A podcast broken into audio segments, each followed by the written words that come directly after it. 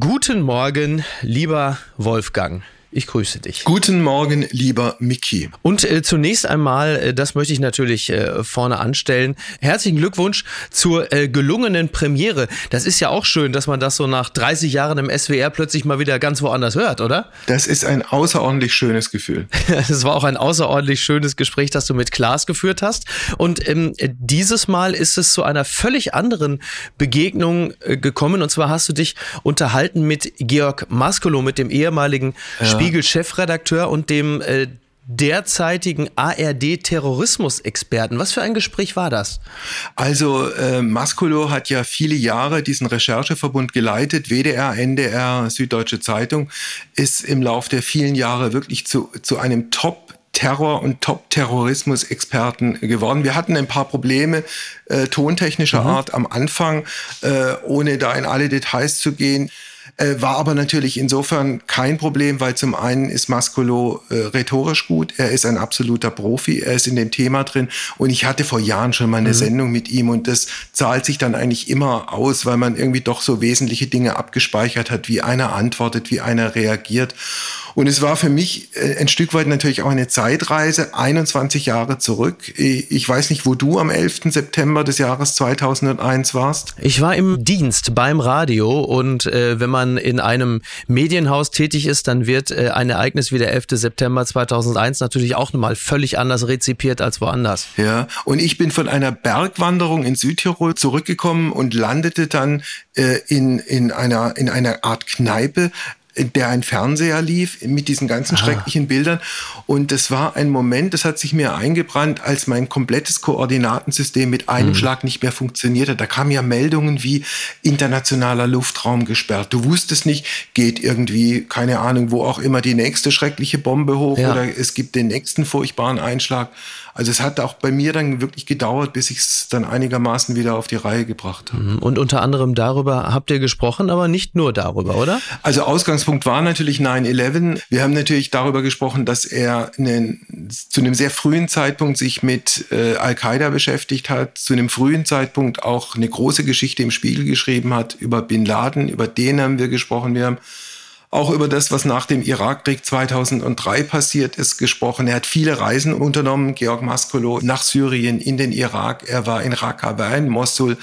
Und wir haben dann zum Schluss nochmal so einen Schwenk gemacht zu den zwei Ländern, die ihm besonders viel bedeuten. Das sind zum einen die USA, da hat er ja auch als Korrespondent mhm. gelebt, und zum anderen Russland, das Land, in dem seine Frau Katja Kloger ja viele Jahre für den Stern als Korrespondentin gearbeitet hat. Bin sehr gespannt auf euer Gespräch. Freue ich mich drauf. Dankeschön.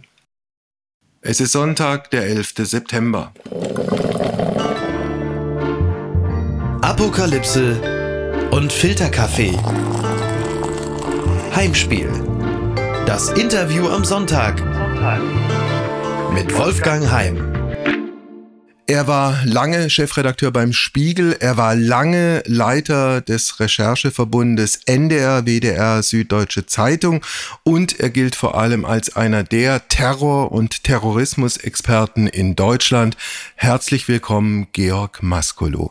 Hallo, Herr Heim, danke für die Einladung. Herr Maskolo, wo waren Sie heute vor 21 Jahren? Das weiß ich noch ziemlich genau. Unsere Kinder waren noch klein und mussten zu einer Routineuntersuchung bei ihrem, ihrem Kinderarzt.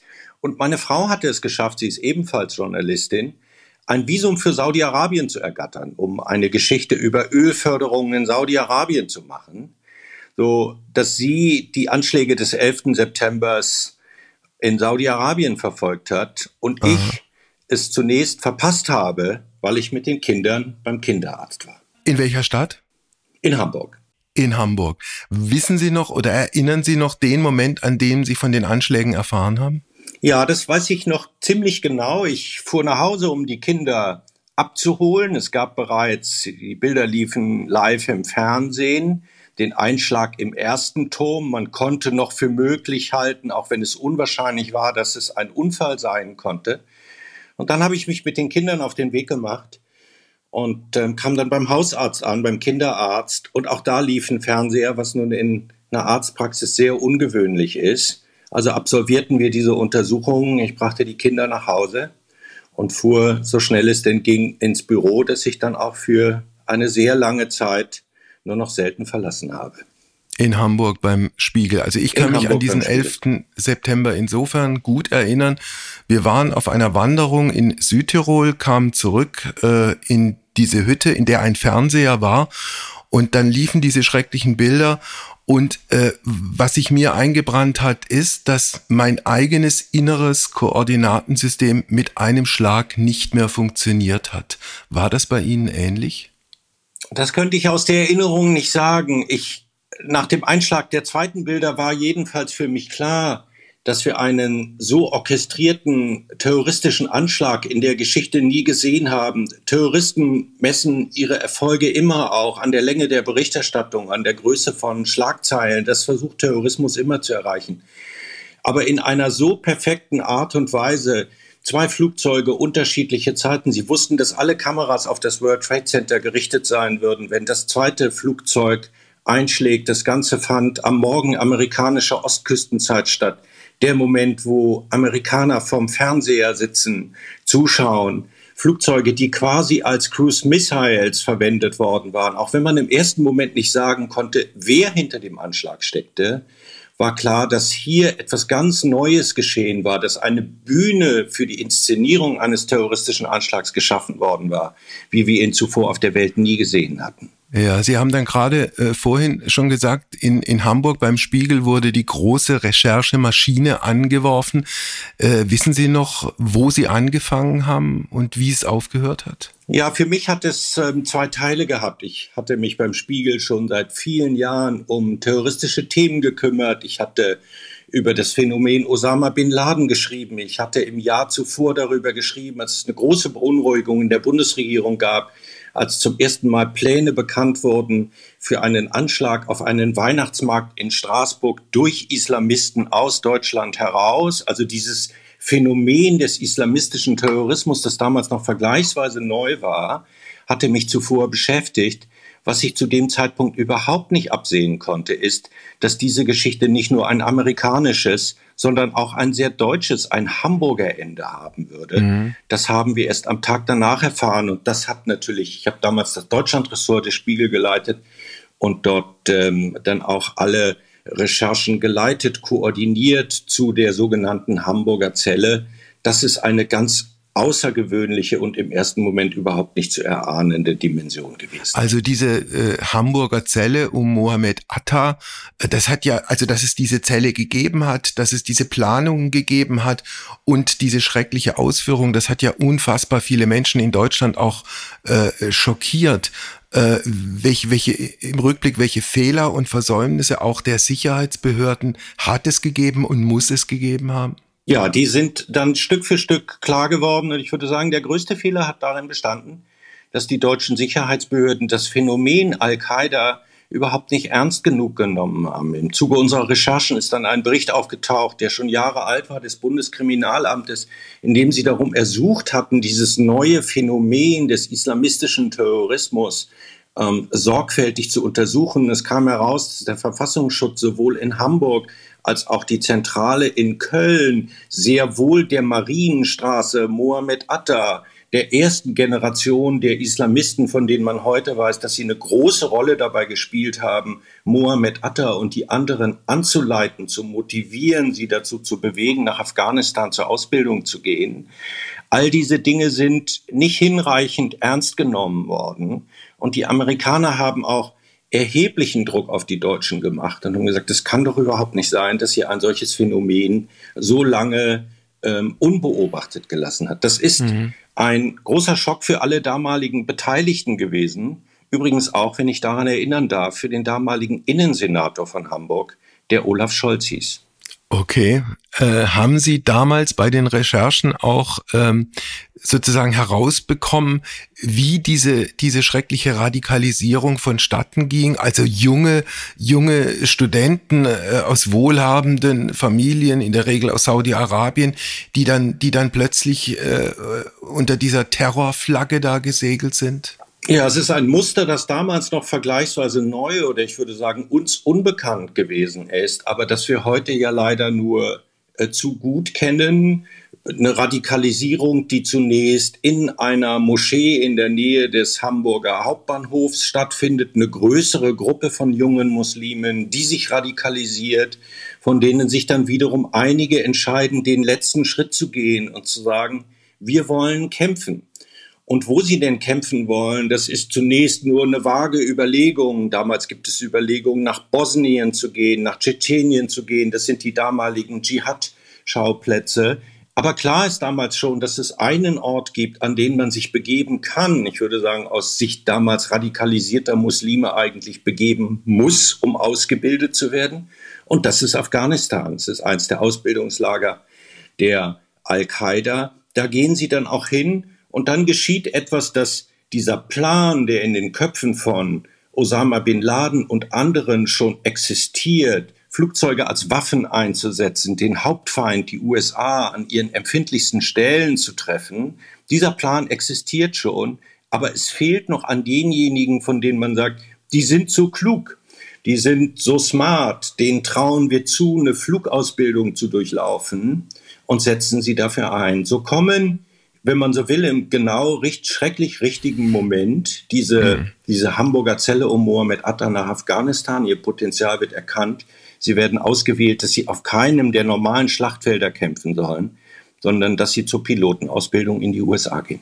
Das heißt, das war über Wochen und Monate klug und diskret und professionell vorbereitet und die, die es ausgeführt haben, also diese Hamburger Gruppe, alle Beteiligten wussten, dass am Ende dieses Weges ihr eigener Tod steht. Ich würde sagen, es war sogar aus Sicht von Al-Qaida über Jahre aus ähm, äh, bereits geplant. Wir wissen ja heute, dass es schon früher Anschläge geben sollte mit Flugzeugen. Wir wissen, dass es ja 1993 den Versuch gegeben hat, das World Trade Center das erste Mal zum Einsturz zu bringen. Osama bin Laden hatte diesen, diesen großen Plan eines nie dagewesenen terroristischen Anschlages und er wartete auf seine Gelegenheit. Er wartete auf die richtigen Leute, die ihn würden ausführen können. Und diese Leute hat er in Mohammed Atta und seinen Anhängern der Hamburger Zelle dann auch gefunden. Georg Maskolo, Sie haben vorhin erzählt, Sie haben sehr früh für den Spiegel ein, äh, eine Geschichte, ein Porträt über diesen Osama bin Laden geschrieben. Wie nah sind Sie ihm bei Ihrer Recherche gekommen? Ich würde das kein Porträt nennen, sondern ich würde sagen, dass bei einer Reihe von terroristischen Anschlägen, die wir gesehen hatten, die Spuren einfach zu Al-Qaida führten, zu einem terroristischen Phänomen, das wir jedenfalls in Europa sehr lange nicht ausreichend zur Kenntnis genommen hatten. 1988 gegründet, damals beim Abzug der Sowjets aus Afghanistan. Dann gibt es diese Überlegung der Dschihadisten um Osama bin Laden. Wie führt man den Krieg jetzt weiter? Wer ist jetzt eigentlich der Feind, wen bekämpfen wir. 1998 die großen Anschläge auf die US-Botschaften in Nairobi und Tansania, so setzt sich das fort. Es war ein neuartiges Phänomen. Es gibt einen Moment, da wird jemand, der als Finanzier von Al-Qaida gilt, in Bayern verhaftet. Eine Geschichte, die mich damals außerordentlich beschäftigt hat, als die USA seine Auslieferung beantragten, weil all das, was ihm vorgeworfen wurde, all das, was über Al-Qaida die Amerikaner damals berichteten, traf die Deutschen doch sehr unvorbereitet. Das heißt, ich hatte mich journalistisch versucht, diesem neuen Phänomen zu nähern, ohne es tatsächlich in seiner Dimension begriffen zu haben. Aber es hat mir nach dem 11. September 2001 sehr geholfen, dass ich mit praktisch allen in Deutschland und in Europa, die sich ebenfalls darum bemühten, mit diesem, dieses Phänomen zu verstehen, zu, ja. zu ergründen, dass ich mit denen in gutem Kontakt war es lohnt ja immer, sich in die Köpfe des anderen reinzudenken oder reinzudenken versuchen. Äh, wie, wie war das im Falle von Osama bin Laden, also der Abkömmling einer schwer reichen saudischen Familie? Wie wurde dieser Mann, der ja auch alle westlichen Segnungen erstmal genossen hat, wie wurde dieser Mann zu einem fanatischen Gotteskrieger? Indem er sich dem Dschihad in Afghanistan anschloss, die Amerikaner schon damals nur als zeitweiligen Verbündeten verstanden hat, aber den Plan letztlich nie aufgegeben hatte, der immer zwei Stränge hatte. Der eine war, das Vertreiben der Amerikaner aus dem Ort der heiligen Städten von Mekka und Medina, also den nahen, im mittleren Osten, in sein eigenes Land, Saudi-Arabien, frei von den Ungläubigen zu machen, den Abzug der USA zu erreichen, das saudische Königshaus im Zweifel zu stürzen, das mit den USA kooperiert. Und später diese Vorstellung einer Art muslimischen Bürgerkrieg entfalten zu können. Also im Grunde die Grauzone zu beseitigen und allen Muslimen zu sagen, dass eine friedliche Koexistenz mit anderen Werten, anderen Gesellschaften, einem anderen Glauben unmöglich ist. Man sieht im Grunde die, die ganze Hybris, den, den ganzen Irrsinn dieser Ideologie in der Person Osama bin Laden. Dieser Osama bin Laden hat nach 9-11 fast zehn Jahre im Untergrund äh, überlebt. Äh, wie viele Versuche, ihn zu töten, hat es in dieser Zeitspanne gegeben? Naja, sie beginnen im Grunde unmittelbar und ich will auch daran erinnern, dass, äh, weil wir heute so viel über den Einmarsch nach Afghanistan ähm, und den damaligen Krieg sprechen, dass es in den USA am Anfang sehr wohl auch andere Überlegungen gibt. Es werden Emissäre ausgesandt zu den Taliban und man sagt, es gibt auch andere Möglichkeiten. Ihr könnt uns Osama bin Laden ausliefern. Ähm, ihr könnt ihn selber vor Gericht stellen und ihm in, in, in Übereinstimmung mit dem islamischen Recht selbst hinrichten. Also es gibt sehr wohl den Versuch am Anfang der USA, den Taliban zu erklären, dass ein Krieg nicht sein muss, aber dass das Ziel erreicht werden muss, dass Osama bin Laden zur Rechenschaft gezogen wird und dass aus Afghanistan nie wieder ein solcher terroristischer Anschlag geplant werden soll.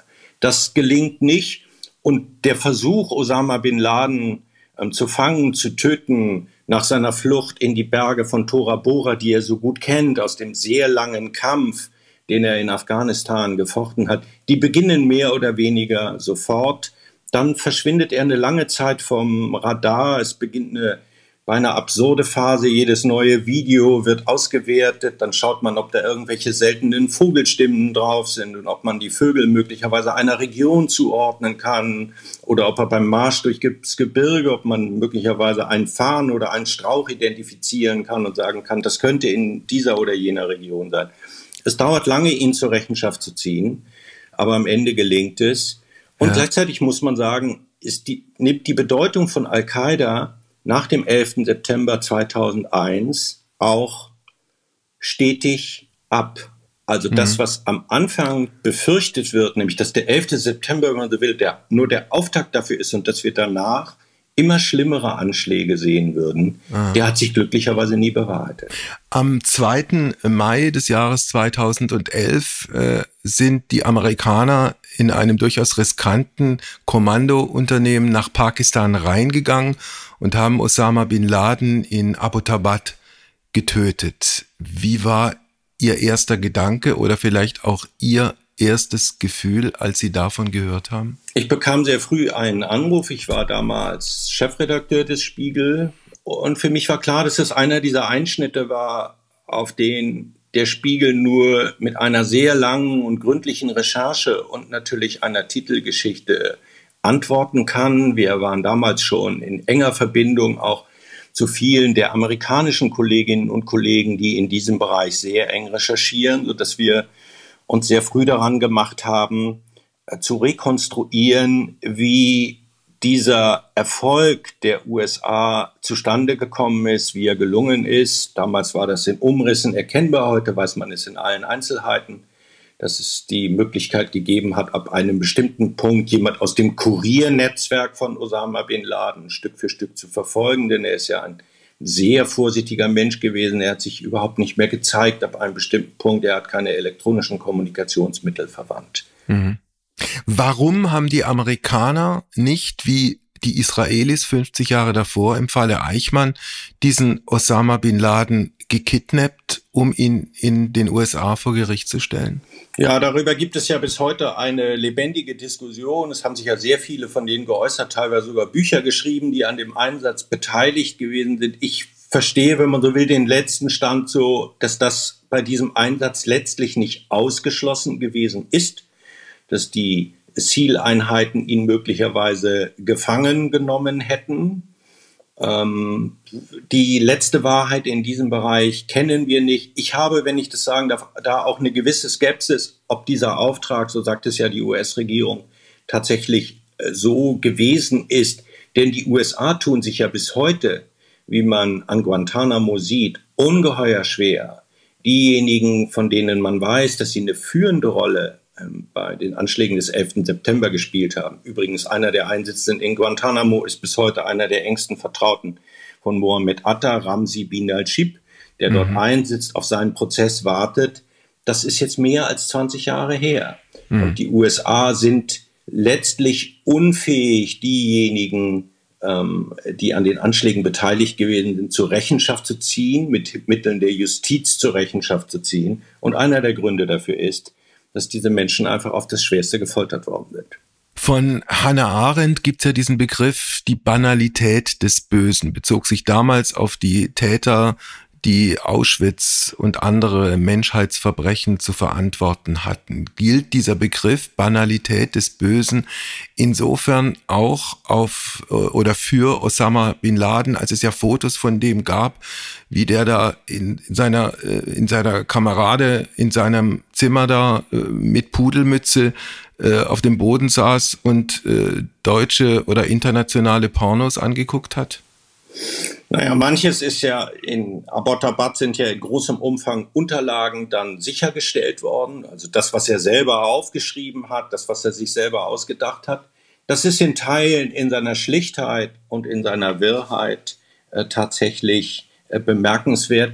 Für mich hat er sich ausgezeichnet, so wie diese Form des Terrorismus auch, durch eine absolute Gnadenlosigkeit. Ich kann mich noch erinnern, dass ganz früh diejenigen, die sich mit dem Phänomen beschäftigten und sagten, womit haben wir es da eigentlich zu tun, dass einer von denen zu mir sagte, wenn man verstehen wolle, womit man es zu tun habe, müsse man im Grunde die Regeln des Kalten Krieges umdrehen. Weil im Kalten Krieg hätte man sehr genau gewusst, was der Gegner, die Sowjetunion, tatsächlich können, aber man wisse letztlich nicht, was sie wollten. Mhm. Bei den Dschihadisten um Osama bin Laden sei es genau umgekehrt. Man wüsste auf jeden Fall, was sie wollen, aber man wisse letztlich nicht, was sie können. Das hat zu dieser langen Phase geführt, in denen es diese Sorge gab, ist der nächste Angriff möglicherweise einer mit Massenvernichtungswaffen? Erleben wir beim nächsten Mal ganze Schwärme von Flugzeugen? Es waren ja, es ist ja eine Zeit gewesen, in der Regierungsmitglieder in den USA nach dem 11. September schon vorsorglich Antibiotika geschluckt haben aus Sorge vor Biowaffenangriffen und in den FBI-Transporter mit Geigerzählern vor Moscheen geparkt waren, weil es so einen Moment gab, in dem man Terroristen praktisch alles zugetraut hat. Und ich empfinde es bis heute als Erleichterung, dass ganz vieles von dem, was man sich damals ausgemalt vorgestellt hat, was Terroristen sicher auch gewollt haben, bis heute nicht stattgefunden hat. Und ich glaube, es hat nicht stattgefunden, weil sie es nicht können. Jetzt haben die Amerikaner ja vor wenigen Wochen Zawahiri, also den früheren Stellvertreter von Osama bin Laden, dann auch seinen Nachfolger. Jetzt haben sie diesen Mann mit einer Drohne getötet. Bedeutet das das Ende von Al-Qaida? Das glaube ich nicht, weil die Bedeutung von Al-Qaida ja ohnehin in den vergangenen Jahren eine geworden ist, die letztlich abgenommen hat mich hat ehrlich gesagt die, der Angriff auf Zawahiri vor allem daran erinnert, wie bedrückend dann doch das Ende von, des Einsatzes in Afghanistan an den Anfang erinnert. Wir sind im Grunde wieder da, wo wir am Anfang mal gewesen sind. Al-Qaida-Terroristen, die sicheren Unterschlupf in Afghanistan finden, neuerdings übrigens auch in Kabul selbst in dem Haus eines Vertrauten des sogenannten Haqqani-Netzwerkes. Das Haqqani-Netzwerk gilt als sagen wir mal, engste Verbindung zwischen den Taliban und Al-Qaida. Es gibt Leute, die gehen so weit und zu sagen, dass im Grunde Al-Qaida inzwischen den Innenminister in Afghanistan stellt. Aber die Bedeutung von Al-Qaida hat sich letztlich über die Jahre relativiert. Und ich sehe auch keinen schnellen Wiederaufstieg das ist aber nicht gleichbedeutend damit, dass wir es mit dieser Bedrohung nicht mehr zu tun hätten, weil zu den schrecklichen Dingen dieses Krieges gegen den Terrorismus, übrigens ein Begriff, den ich immer für ziemlich unsinnig hielt, weil Krieg natürlich dann doch impliziert, dass es an irgendeiner Stelle einen Sieg, eine Verhandlung, eine Kapitulation, was auch immer gibt. Das kann es im Verhältnis zu Terrorismus letztlich gar nicht geben. Aber es ist ja die, sind ja die USA gewesen in Form des damaligen Präsidenten George W. Bush, die, wenn man so will, dieser islamistischen Bewegung einen Rettungsring zugeworfen haben. Und das war mit dem Einmarsch im Irak wenn wir uns mhm. zurückerinnern, gab es nicht nur die erfundenen Behauptungen zu Massenvernichtungswaffen, es gab auch immer die erfundenen Behauptungen über die Verbindung des Regimes Saddam Husseins zu Al-Qaida, so falsch mhm. wie die Geschichte mit den Massenvernichtungswaffen. Und erst der Einmarsch der USA in, äh, in den Irak hat dazu geführt, dass wir den Aufstieg einer neuen terroristischen Organisation gesehen haben, die sich am Anfang noch Al-Qaida im Irak nannte, dann aber so stark, so mächtig geworden ist, dass sie sich zu einem Rivalen von Al-Qaida erklärt hat, hm. eben der sogenannte Islamische Staat. Also, äh, wir gehen zurück ins Jahr 2003. Die Vergeltung der USA, äh, was den Irak, was Saddam Hussein anbetrifft, äh, der Einmarsch, dann die Dinge, die passiert sind, inklusive Abu Ghraib. War Abu Ghraib das Schlüsselerlebnis für die Explosion des Hasses in dieser Region? Ich würde sagen, dass es schon leider früher begonnen hat. Abu Ghraib hat den Beleg dafür geliefert, dass die USA bei der Bekämpfung des Terrorismus die Grenzen des zivilisatorisch Zulässigen, das, was sie letztlich verteidigen wollten, freie Werte, Demokratie, im am entscheidenden Moment selbst nicht beachtet haben. Die USA sind auf eine schreckliche Art und Weise vom Weg abgekommen. Die Anzeichen dafür gab es bereits vor Abu Ghraib. Guantanamo ist ein eben solches Symbol dafür. Ich bin einmal da gewesen, habe mir eine Reihe der damaligen Anhörungen anschauen können in meiner Zeit als USA-Korrespondent. Diese schreckliche Überreaktion dass die USA letztlich das verraten haben, was sie vorgegeben haben zu verteidigen, gepaart mit der Hybris des Einmarsches im Irak. Es gab damals eine ganze Generation von Politikern in den USA rund um um George W. Bush, die lebten in dieser Erfahrung des Zerfalls des Ostblocks, des Endes der Sowjetunion. Alles war möglich, Demokratie war möglich. Und so wie sie das im Osteuropa gesehen hatten, gab es nach dem 11. September diesen Moment, wo sie sagten, na gut, jetzt nehmen wir uns den Nahen und Mittleren Osten vor und ordnen ihn nach unseren Vorstellungen neu. Und das beinhaltet auch, dass Diktatur und Unterdrückung verschwinden muss, begonnen mit dem Erbfeind Saddam Hussein. Und wir wissen heute, dass das der historisch wahrscheinlich schwerste Fehler gewesen ist, den die Regierung George W. Bush nach dem 11. September 2001 begangen hat. Äh, Sie haben ja dann auch äh, die ein oder andere Reise in diese Region unternommen. Sie waren im Irak ein ums andere Mal, Sie waren in Syrien, Sie waren in Raqqa, Sie waren in Mosul.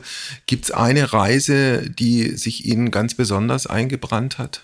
Ja, für mich ist es die, die Reise nach Raqqa gewesen. Mich hatte das Phänomen dieses sogenannten islamischen Staates ähm, äh, früh interessiert, fasziniert. Übrigens auch, weil das der Moment gewesen ist, wo auf einmal die terroristische Bedrohung gar nicht mehr am allergrößten für die USA gewesen war, sondern die größte Bedrohung ähm, galt uns in Europa. Die Anschläge haben im Wesentlichen hier stattgefunden. Ich muss die Orte und will die Orte hier heute Morgen gar nicht äh, wiederholen. Und es gab einen zweiten Moment, der mich außerordentlich bedrückt gemacht hat. Es gab eine lange Zeit, wo europäische Sicherheitsbehörden, auch deutsche Sicherheitsbehörden im Grunde zugeschaut haben, dass Tausende von jungen Musliminnen und Muslimen sich auf den Weg zu diesem sogenannten islamischen Staat gemacht haben. Und die Betrachtung war sehr lange, na, das ist doch wunderbar, dann sind wir sie hier bei uns in Berlin, in Wolfsburg, in München, sind wir sie los, dann sollen sie doch in den Irak oder nach Syrien gehen. Und dabei ist übersehen worden, äh, was für schreckliche Gewalttaten diese Menschen aus unseren Gesellschaften dann dort unten begangen haben, barbarische Gewaltfantasien, die sie ausgelebt haben. Das hat mich lange beschäftigt und dann gab es einen Moment, ähm, wo ich die befreiten Gebiete sehen wollte. Nach 2017, der sogenannte Islamische Staat war zurückgedrängt und es gab eine Zeit, in der ich fand, dass man sicher genug reisen konnte, sich dieses Herrschaftsgebiet dieses Staats des Irrsinns anzuschauen, weil wir so etwas, muss man sagen, in der Weltgeschichte auch nie gesehen haben. Auf seinem Höhepunkt hat der islamische Staat äh, eine Bevölkerung unterdrückt, die größer war als die der Hälfte der Mitgliedstaaten ähm, der UNO. Es ist ein Staatsgebiet gewesen, beinahe von der Größe von Jordanien. Und ich wollte es, nachdem ich so viel darüber geschrieben hatte, ich wollte es einmal mit eigenen Augen sehen und ich wollte vor allem auch Raqqa mit. Hatten Sie denn die Möglichkeit, mit dem ein oder anderen führenden IS-Menschen zu sprechen? Ich würde nicht sagen führende IS-Menschen, aber wir sind damals viel in den Gefängnissen gewesen, in denen vor allem ausländische äh, Kämpfer untergebracht äh, worden waren. Das heißt, wir haben viele Interviews führen können. Aber Sie haben mich gerade gefragt, was eigentlich meine bleibendste Erinnerung ist. Meine bleibendste Erinnerung ist äh, die dieser Fahrt nach Raqqa. Raqqa war zu einem solchen Symbol für die Weltgemeinschaft geworden. Der Tag der Befreiung von Raqqa war groß in allen Nachrichten. Das Time Magazine hatte einen Titel. Also die Befreiung von Raqqa war ein großer Glücksmoment. Und dann ging ich in diese Stadt und die Menschen kamen und sagten, wie gut, dass wir befreit worden sind, aber wo bleibt eigentlich jetzt unsere Hilfe? Wo sind die Menschen, wo ist die internationale Gemeinschaft, die uns dabei hilft, dass wir wieder Strom haben? Und jedenfalls einmal am Tag ein bisschen Wasser. Und wie kommen wir an Lebensmittel? Wer hilft uns beim Wiederaufbau dieser Stadt? Hm. Und da war außerordentlich wenig. Und die Beseitigung von, oder sagen wir mal, Terrorismus tatsächlich zu beseitigen, zu bekämpfen, mag bis zu einem bestimmten Punkt eine militärische Dimension und eine Sicherheitsdimension haben.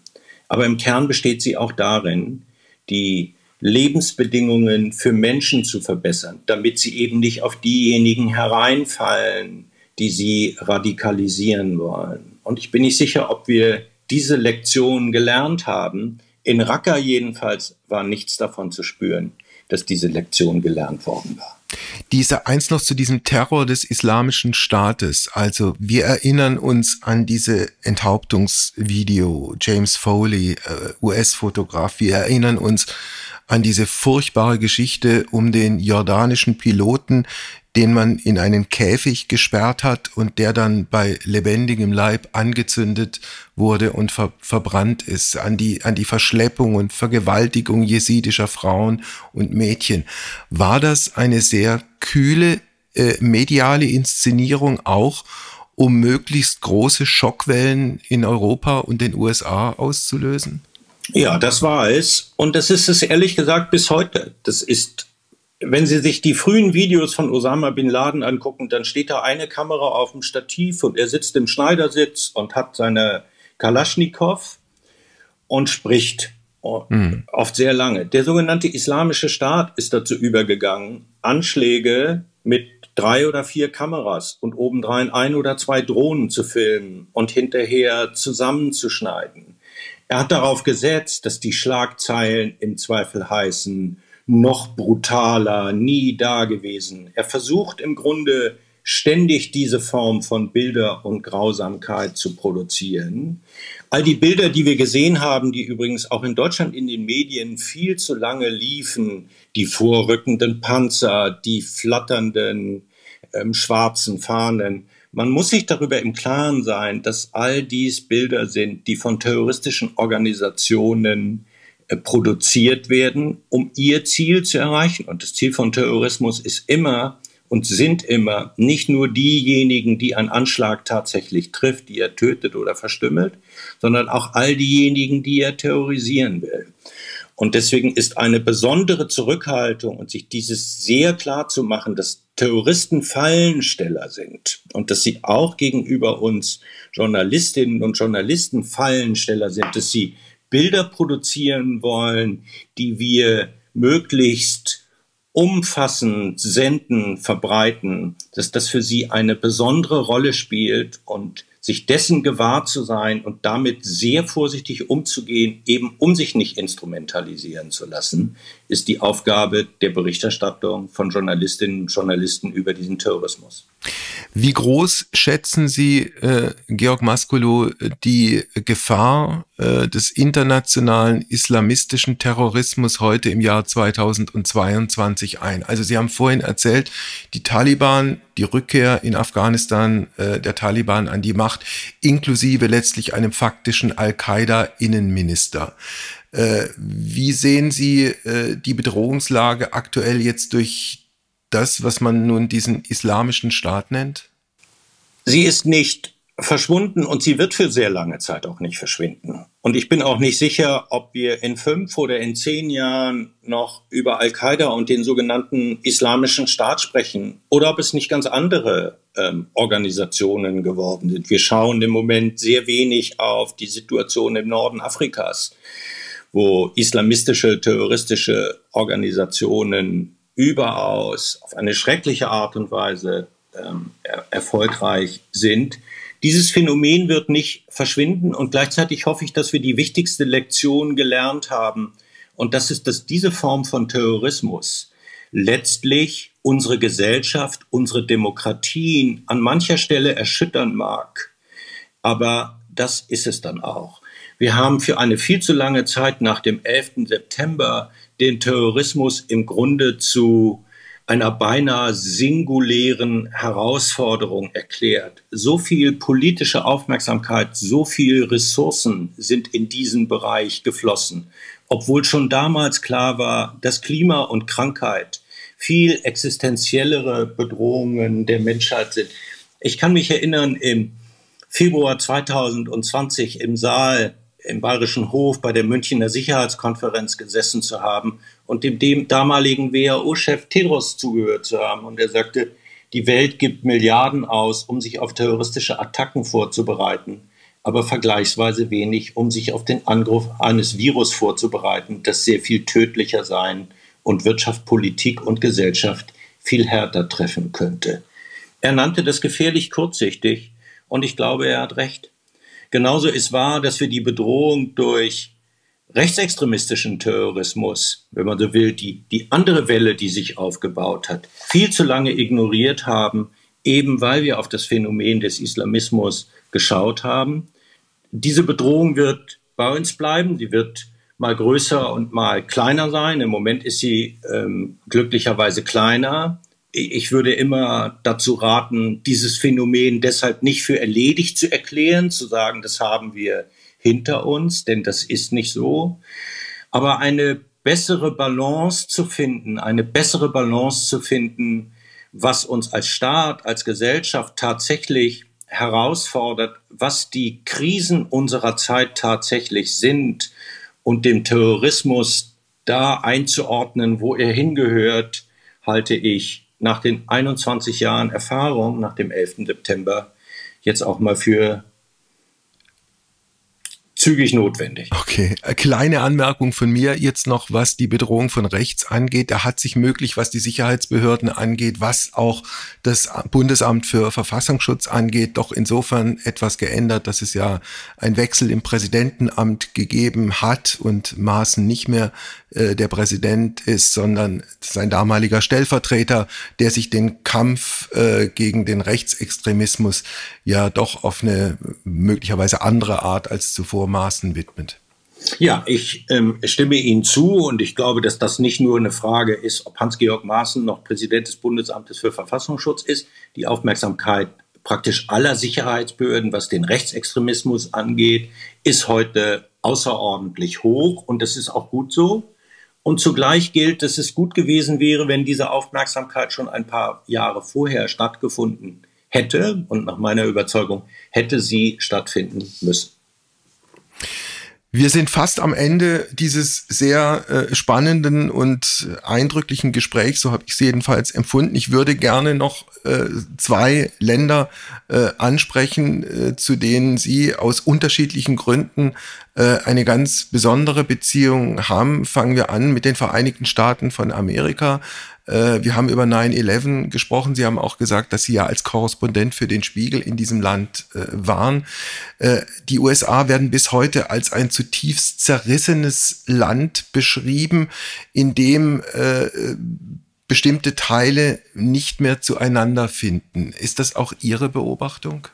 Ja, das ist so. Und es gibt diejenigen, die argumentieren, dass sich letztlich auch eine Linie ziehen lässt von der Reaktion nach dem 11. September zu den heutigen Ereignissen, weil es sehr viele in den USA gab.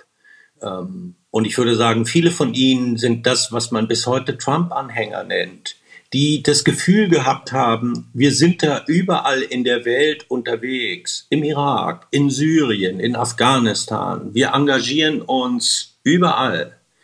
Aber was geschieht eigentlich für mich zu Hause? Ein Kollege von mir nannte es einmal das Phänomen von Menschen, die sagen, zu viel Welt, zu wenig Amerika. Was tut dieser Staat eigentlich äh, für mich? Und ein Teil des, sagen wir mal, derjenigen in den USA, die, die diese Form von, von Rückzug suchen und sagen, so vieles funktioniert in unserem eigenen Land nicht, und wir möchten, dass der Staat seine Ressourcen, seine Mittel, seine Aufmerksamkeit auf uns selbst richtet, anstatt wo auch immer und überall in der Welt unterwegs zu sein. Ähm, das ist aus meiner Sicht ein Erbe auch des 11. September und wird es der amerikanischen, wird es für die amerikanische Regierung jetzt auch zu einer Herausforderung machen, die Hilfe für die Ukraine beispielsweise über einen ja. sehr langen Zeitraum aufrechtzuerhalten. Das bedeutet aber doch im Umkehrschluss dieser alte Satz des früheren Präsidenten Kennedy, wonach äh, man nicht fragen soll, äh, was das Land für einen tut, sondern äh, dass man sich fragen soll, was man selbst für das Land tun kann, der gilt nicht mehr? Das würde ich so nicht sagen, sondern wenn ich mir die USA anschaue, gibt es jedenfalls eine ganze Menge, von dem ich mir wünschen würde, dass ein so reiches Land, in dem die Einkommen und die Vermögen so ungleich verteilt sind, jedenfalls mal anfängt, für seine Menschen ein bisschen mehr zu tun, dass ein Land wie die USA bis heute kein anständig funktionierendes System der Krankenversorgung für ihre Menschen haben, empfinden viele Amerikaner als Schande. Mhm. Und ich empfinde es auch so, diese Balance herzustellen, dazwischen für die eigenen Menschen da zu sein und deshalb den Rest der Welt nicht zu vergessen, ist etwas, was jedenfalls aus Sicht vieler Amerikaner in den vergangenen Jahren nicht gut genug gelungen ist.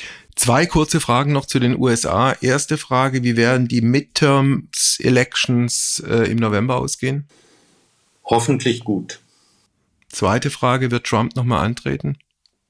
Wenn er auch nur irgendeine Gelegenheit sehen wird, zu gewinnen, dann kann ich mir bei seiner Persönlichkeitsstruktur gar nicht vorstellen, dass er es nicht versuchen wird. Der Mann ist schließlich der smarteste und klügste und beständigste Gewinner. Jedenfalls ist das seine eigene Sicht. Wird er über diese gestohlenen Hochsicherheitsakten, die man in seinem Anwesen gefunden hat, stolpern und stürzen? Das ist zu früh zu sagen, aber ganz sicher die Geschichte, die es lohnt, in allen Einzelheiten zu verfolgen.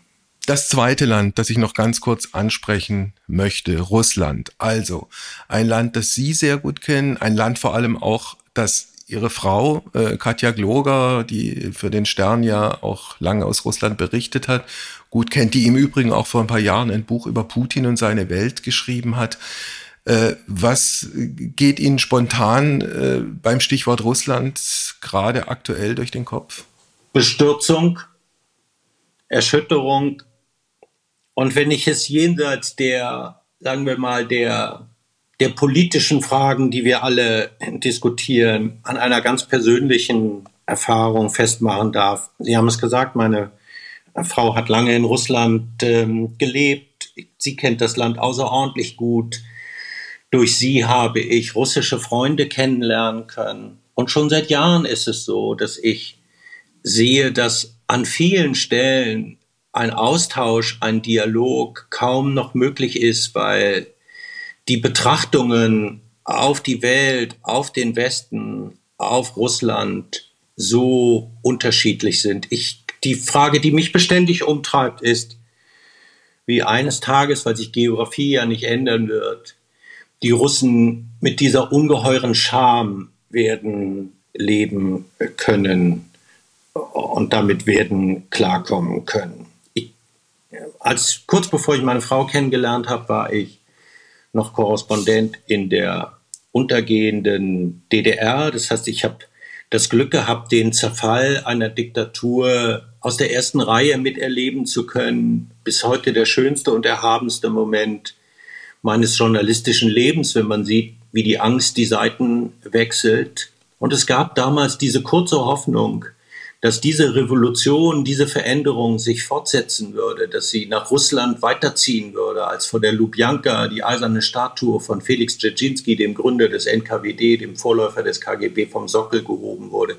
Es gab diesen Moment, wo man hoffte, dass auch dieses großartige Land sich seiner schrecklichen Vergangenheit stellen würde und einen Weg suchen würde, sich in die Weltgemeinschaft einzuordnen. Und bei allen Fehlern, die auch der Westen in den 90er Jahren gemacht hat, und das sind nicht wenige, sehe ich mit Bestürzung, wie wir 30 Jahre nachdem wir dachten, dass wir diese Phase hinter uns gelassen hätten, vor allem aus Sicht von uns Deutschen eigentlich die glücklichste, eine der glücklichsten Phasen in unserer Geschichte jetzt vor einer Situation stehen, die, ob wir ihn jetzt neuen Kalten Krieg nennen oder nicht, uns vor solche ungeheuren Herausforderungen stellt, uns mit solchen Ängsten und Befürchtungen zurücklässt. Es ist ähm, die, die, der Zirkel dieser 30 Jahre, den empfinde ich als außerordentlich bedrückend und bedrohlich.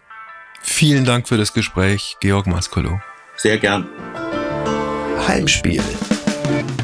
Apokalypse und Filterkaffee ist eine Studio Bummens Produktion mit freundlicher Unterstützung der Florida Entertainment. Redaktion Wolfgang Heim. Executive Producer Tobias Baukage. Produktion Hanna Marahiel. Ton und Schnitt Christian Pfeiffer. Hi, ich bin Stefanie Giesinger und das ist mein G-Spot. Der Podcast für all die Themen, die uns täglich beschäftigen. Von Feminismus über mentale Gesundheit zu Fashion, Sex und Liebe. Hauptsache ehrlich, offen und direkt. Oh Gott, mir fällt gerade eine Situation ein. Habe ich noch nie jemandem erzählt. Das erfordert auch viel Selbstbewusstsein und Kraft. Desto öfter man darüber spricht, desto mehr merkt man so, ey, eigentlich sitzen wir alle im gleichen Boot. Also ich weiß ja nicht, wie es euch geht, aber das Erwachsenwerden habe ich mir ganz anders vorgestellt. Statt Antworten habe ich nur noch mehr Fragen. Wann fängt Sex Welchen an? Stellenwert haben Freundschaften? Hast du schon mal einen Orgasmus? Wie finde ich einen guten Umgang mit Social Hast du Media? irgendwelche Tipps? Wo ist der G-Punkt bei Frauen? Und wo bei Männern? Offene Beziehungen. Wie sehen sie aus und wie können sie funktionieren? Also diese Verbindlichkeit, die man sich versucht zu geben mit der Monogamie, ist ja, dass die andere Person nicht geht. Und das Problem ist, wenn ein Mensch morgens aufwacht und nicht mehr will, dann kannst du das nicht ändern. Egal, ob ihr verheiratet seid oder nicht. Wie passen Schönheits-OPs und Feminismus zusammen? Und müssen sie das überhaupt? Wie baut man ein eigenes Business auf und ist seine eigene Chefin? Und da habe ich auch wirklich das erste Mal gesehen, okay, wie es falsch laufen kann, so, weil es ging dann halt so damit los, Markenname, okay, wurde alles gecheckt, wurde nicht gecheckt, wir wurden verklagt. Ist Mode wirklich so oberflächlich oder steckt mehr dahinter? Ich glaube tatsächlich, und darauf bin ich nicht stolz, dass ich Holz in diese Social Media Sphäre gebracht habe. Also es gab schon bei YouTube, aber so Holz? bei Snap Holz, so Klamottenholz. Lasst uns gemeinsam Antworten finden auf all die großen und kleinen Fragen, über die noch viel zu wenig gesprochen wird. Zusammen mit bekannten Menschen, Freundinnen und Expertinnen lernen wir dazu und teilen gemeinsam einen Spot, an dem keine Frage tabu ist und alle willkommen sind. Jeden Mittwoch tauchen wir mit Leichtigkeit tiefer in Themen ein, die uns bewegen. G-Spot. Ab sofort überall, wo es Podcasts gibt. Ich freue mich drauf. Ich werde feucht, ich werde erregt am Körper und ich gehe dabei so wow, wow, wow, wow. wow.